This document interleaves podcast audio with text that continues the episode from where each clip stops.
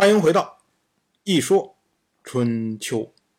鲁国第十七任国君鲁申进入在位执政第十年，本年的秋天，晋国的大夫丕正终于到了秦国。我们之前讲，李克、丕正两个人一起在晋国作乱。今年夏天的时候，李克被赐死，而丕正呢，则是被。夷吾派到秦国来解释，说要延期兑付当时的承诺。我们并不确定这个时候批正他是不是已经得知李克的死讯。但是呢，就算他不知道，他本来也没有想要完成夷吾交托的任务，因为他对夷吾非常的不满。我们之前讲过，建议重落秦国，然后在秦国的国君秦人好之前为夷吾强辩作保的，都是那位西瑞。如果说夷吾真的有心要兑现对秦国的承诺，但是因为比如国内有什么这样那样的事情啊，然后实在没有办法呀，因故要。延期兑现的话，那么为了表示诚意，乙武应该派西瑞出面来解释这个事情。可是呢，乙武却派出了丕正，所以这就让丕正觉得心里面嘀咕：当时都是你们在拟定的这些具体条款，细节的事情我也不知道，然后你跑来让我做坏人来顶缸是吗？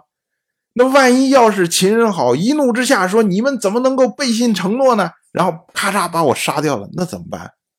我白活啊！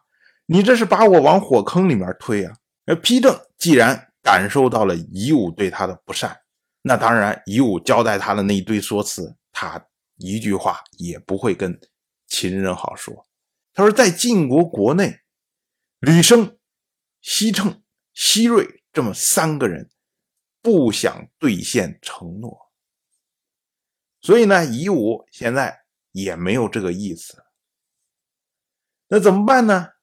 我批正建议，如果您能用厚重的礼品回聘晋国，然后顺便呢招吕生、西称、西瑞这么三个人来秦国。这样呢，就可以将夷吾和他党羽分开，而臣在国内就可以将夷吾扫除出国，把他给驱逐出去。因为这个对丕正来说，这熟门熟道啊。他之前跟着李克干掉两个了。然后丕正又接着说：“他说啊，等到夷吾被赶走之后，如果您……”再有心拥立重耳，那个时候重耳就不会不答应了。因为之前重耳不答应，是因为国内有这样问题那样问题，有大丧了，又是什么不想着在这个群公子之间争强了，类似像这样的理由。可是呢，夷吾一旦不称职被赶走了，那么能当国君的人，最合理的就是重耳。那这时候重耳不可能再拒绝，哎，丕正就是这么个建议。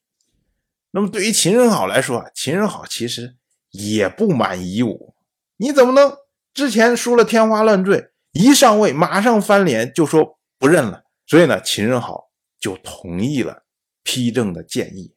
到了本年的冬天，秦仁好派出大夫冷志，随着丕正。回晋国报聘，并且呢，招吕生、西称、西瑞三个人到秦国来。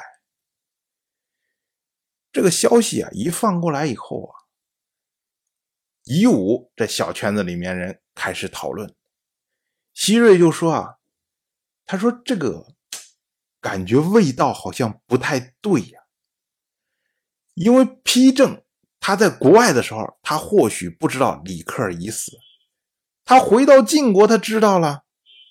那么这个时候，他难道就不会担心自己的安危吗？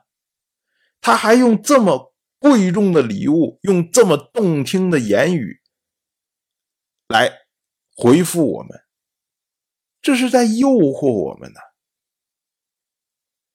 于是呢，希瑞就决定先下手为强，说：“你不是要动我吗？那我先把你们都灭了。”希瑞发动军队攻打丕正，不只杀死了丕正，还杀死了齐举以及其余大夫。所谓其余大夫啊，指的是七个人，叫做左行共华，右行贾华，书坚、追专、雷虎、特工、山崎、接力。这么七个人，值得一说的就是左行共华和右行贾华。所谓左行和右行，指的是晋国左右两支步兵的头领。这些人呢，都是之前李克和丕正的党羽。实际上，就是西瑞趁着这么一个借口，然后对晋国国内。之前李克和丕正的这些人做了一下清洗，这么着呢，对于夷吾的地位来说，那就更稳固了。丕正有一个儿子叫做丕豹，哎，在这一次清洗中逃了出来，跑到了秦国。他呢就对秦人好说：“他说，你看现在夷吾不只是背叛了秦国，而且呢，猜忌下面的这些大夫啊。”所以他非常的不得人心。您秦人好，如果这个时候能够出兵讨伐他，那他肯定就会下台。这位丕豹，他现在和夷吾是血海深仇，当然他为了报仇，什么话都敢说。可是秦人好，他是一个很沉稳的人，他不是说你说什么他就听什么呀。在他看来，夷吾经过。年初王室的册立，然后经过改葬申生，经过清除军方的异己，这个时候啊，地位已经稳固了，不像丕豹说的那样。所以呢，秦人好就对丕豹说：“他说啊，如果夷吾不得人心，那他怎么能杀得掉这么多的大臣呢？这会儿应该晋国早就乱了，可是我们没有看到晋国的乱象。”那么你杀这么多的大臣，做了这样的清洗，可是晋国不乱，那晋国里面的人岂不是要人人自危啊？谁都怕轮到自己头上啊？那么这些人又怎么能够联合起来推翻夷吾呢？所以你说了这个还不是时候。秦人好，虽然这么着说，但是他还是收留了丕豹。然后等待时机。当然，我就这么一说，您就那么一听。感谢您的耐心陪伴。如果您对《一说春秋》这个节目感兴趣的话，请在微信中搜索公众号“一说春秋”，关注我。您不仅能得到《一说春秋》文字版的推送。还可以直接和我互动交流，我在那里等待您的真知灼见。